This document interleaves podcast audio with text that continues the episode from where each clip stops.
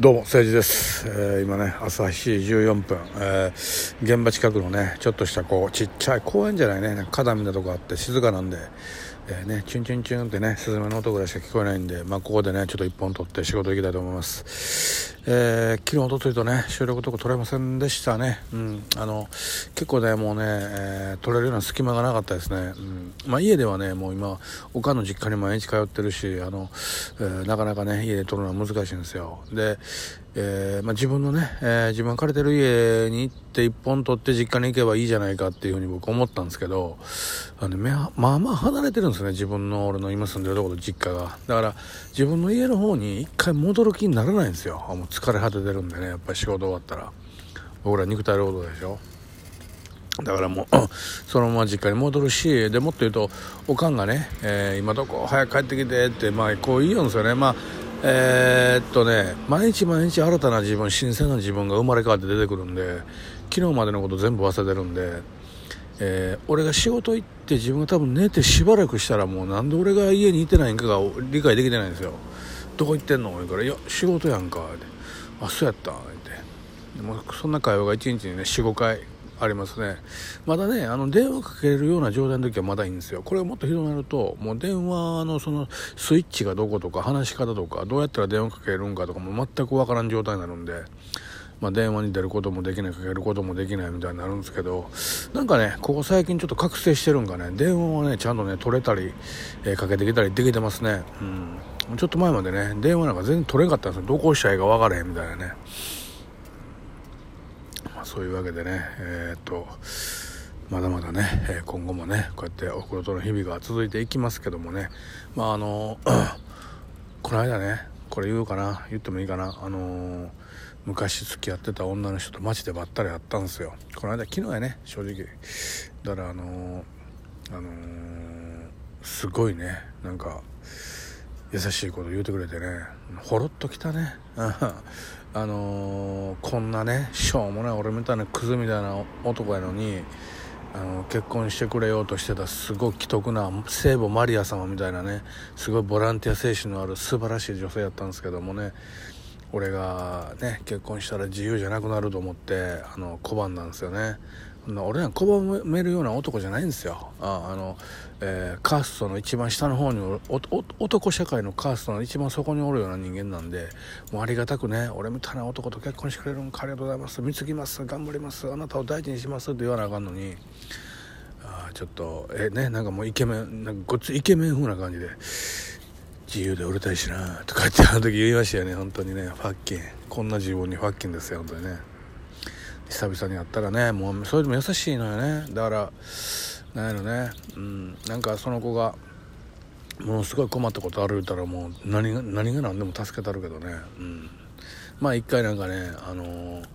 なんだかななんかであの、店のオーナーそのあのちょっとブティックで働いてるんやけどそこの店のオーナーから給料ちゃんともらってないみたいになってで俺が代わりに言いに行ってね、えーで俺まあこういうタイプやからだんだんエキサイトしたらもうもう邪魔くさいから会おうやってなるじゃないですか。だもう横でね その子がもう「いやもうもうやめてやめて」で俺がもうブチ切れてバチバチ言ってまうと思って。まあ自分が好きなね人のことをやっぱりこうなんかけなされたりとかなんか悪口言われたらムカつきますよねほんまね。うん。まあ僕らねあのしょうもない人間ですけどやっぱりそういう人間関係っていうのはね、えー、大切にして生きてきたからやっぱり今でもこうやってね、えー、多少なりとも気にかけてくれてる人がおるわけでね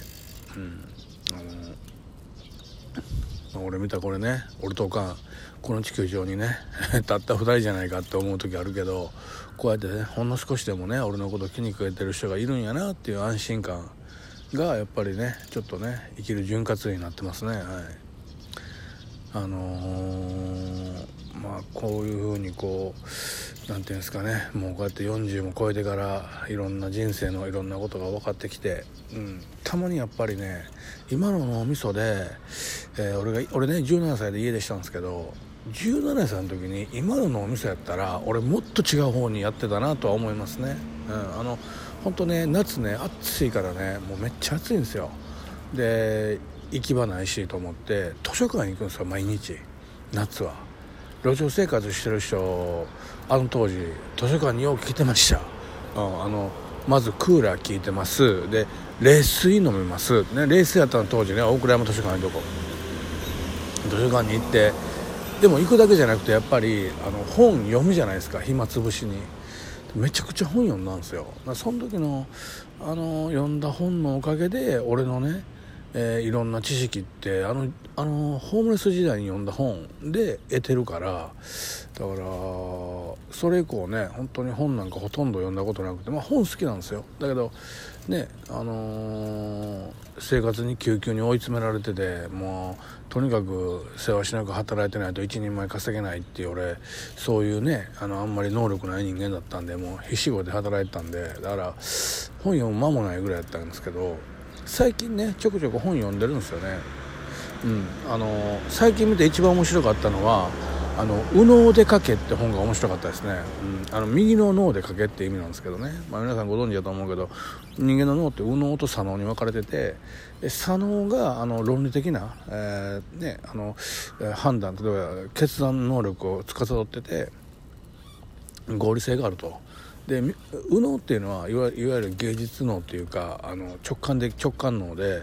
えー、笑顔を描く時っていうのは右脳で描けっていうふうにねいう本ですごい面白かったんですよでねえっ、ー、とねものすごくね、えー、写実的に何か人物画を描く時に、えー、どうしたらいいかっていうと単にそのまま模写するんじゃなくて、え、っと見てるものを逆さまにしなさいって書いてるんですね。なぜ逆さまにするかっていうと見たまんま書くと人間ってどうしても自分の持ってるイメージが固定概念固定概念があって例えば顔の輪郭はこうとか目の形はこうとか瞳はこうとか鼻はこうとか自分の中でねある程度出来上がってるんですよ。だそれを元に書いてしまうから脳がそっちに寄ってしまうからあのだから模写ってうまく絵が下手な人ってうまく描けないそういうことなんですね。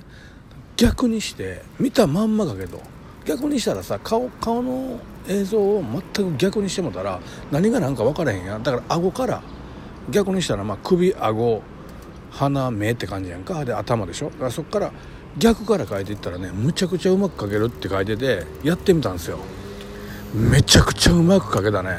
つまり見たまんま書くから。だ人間っていかにあのえっと目で入ってきた情報を脳で処理してんねんけどあのいらんとこ全部省いてるからあの本当にデフォルメした状態で脳に残っていくんやね、うん、だから、えー、一度ね皆さんこれ試してください。何かうまく描こうと思えばそのものの撮った写真を全く逆にしてなんだかわからない状態でそのまんま描いていったら描いていってピュッて元に戻したら完璧にあのそのまま描けてますよ、うん、あの固定概念がなくなるからね頭のね、うん。っていう本を最近読んですごく面白かったなと思いました、うん、あとそうですね。あと何読んだかな。